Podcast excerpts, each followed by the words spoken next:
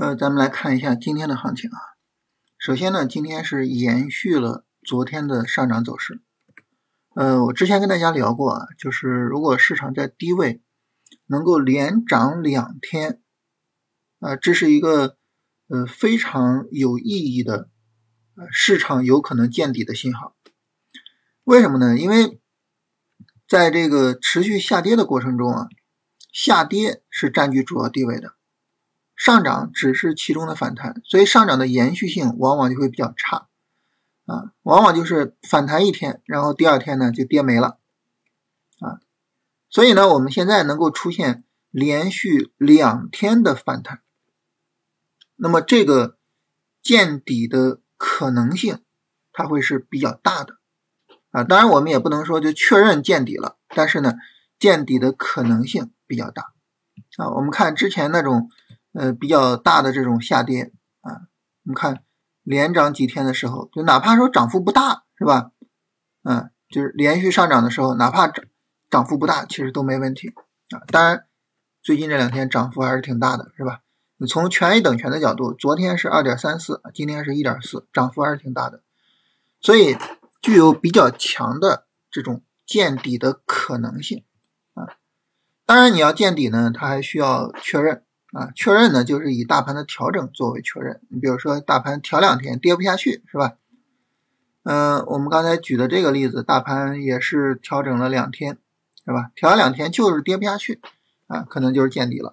所以呢，就是我们需要一个调整的确认，啊，但是呢，整体来说，市场现在大跌的风险啊已经比较小了，所以我们可以比较积极的去看板块。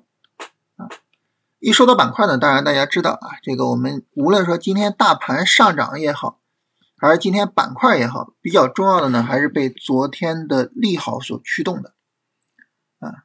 咱们国家呢，无论是批地方债啊，还是批那个一万亿的国债，是吧？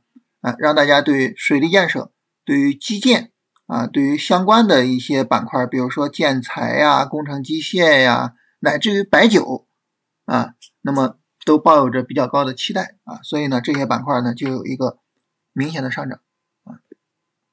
所以这个时候，当我们去聊主线的时候，肯定呢不能把它们给落下啊。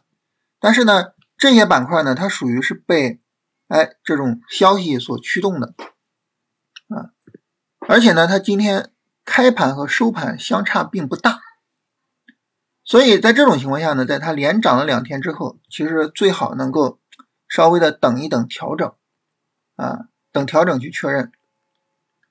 其实对于我个人的想法来说啊，就是现在比较重要的主线，我个人的想法就还是什么，还是市场自发的走出来的行情，啊，就是和什么利好没有关系，和什么都没关系，就市场自发的认同这个方向，市场自发的去推升这个方向，我觉得这样的板块会。更加重要一些，啊，大家说哪些板块算属于这种情况呢？你比如说像卫星导航，是吧？卫星导航呢，实际上就是比大盘还提前了一天，对吧？还提前了一天，啊，卫星导航等于现在已经是连涨了三天了，啊，如果说它要是调不下去的话，那这个还是很有意义的，对吧？而且今天卫星导航呢，也是一个大涨的走势，啊，早晨一开盘，啪就直接一个大涨。然后今天的算力啊是比较强的一个走势啊，而且新出了一个关于华为的概念啊，叫华为算力啊。我们现在市场上就是关于华为相关的概念呢，一般都炒的比较好啊。无论说算力也好，还是手机、汽车，还是鸿蒙的系统，都炒的比较好，对吧？啊，还有呢就是半导体，当然大家说啊，半导体今天并没有涨啊，当然我们看到。就在大盘放量上涨的情况下，啊，昨天是八千零四十六亿，今天是八千七百四十三亿，啊，放量了将近七百个亿。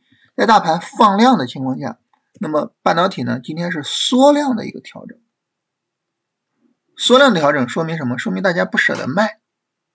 这种情况下呢，那么对于半导体来说，我觉得它就意味着这个方向还是很值得我们去看的。呃，当然还有汽车的方向，是吧？啊，大家说这个新能源车指数涨得不够好啊，指数涨得不够好呢，是因为大票相对来说比较差一点啊。实际上，你从个股的角度呢，今天新能源车涨幅在百分之九以上的个股有十二个啊，所以就是像这种方向呢，它属于是市场自发的走出来的，可能呢它就会比啊利好所驱动的板块更具有生命力。所以你如果说让我去说的话，就是我觉得什么方向。会比较值得去，哎，我们好好去研究一下呢。就整个还是大的科技类的方向啊，卫星导航也好，算力也好，半导体也好，是吧？整体上还是大的科技类的方向啊，这个是我觉得是后续跟踪的重点。所以现在啊，重要的就是看后面这个调整了。如果说啊，市场调整在极端情况下就维持这么一个水平。啊，当市场调整维持这个水平就就太极端了啊，那市场就基本上就是微转了啊。如果说呢没办法维持这个水平跌下来，其实问题也不大啊，因为其实大家可能对于市场二次探底也都有心理准备，对吧？啊，问题也不大。这个时候其实就是去看一下所有的这些板块，无论我们说的这些市场自发的去驱动的板块也好。还是呢，被利好驱动的板块也好，到时候看看谁更抗跌，谁更抗跌，谁就是主线。所以，呃，后面两天的行情对于我们来说至关重要啊！这两天大盘能不能扛住调整？然后在大盘调整过程中，哪个板块能够扛住调整？这决定了我们后面很长一段时间的一个整体的操作规划。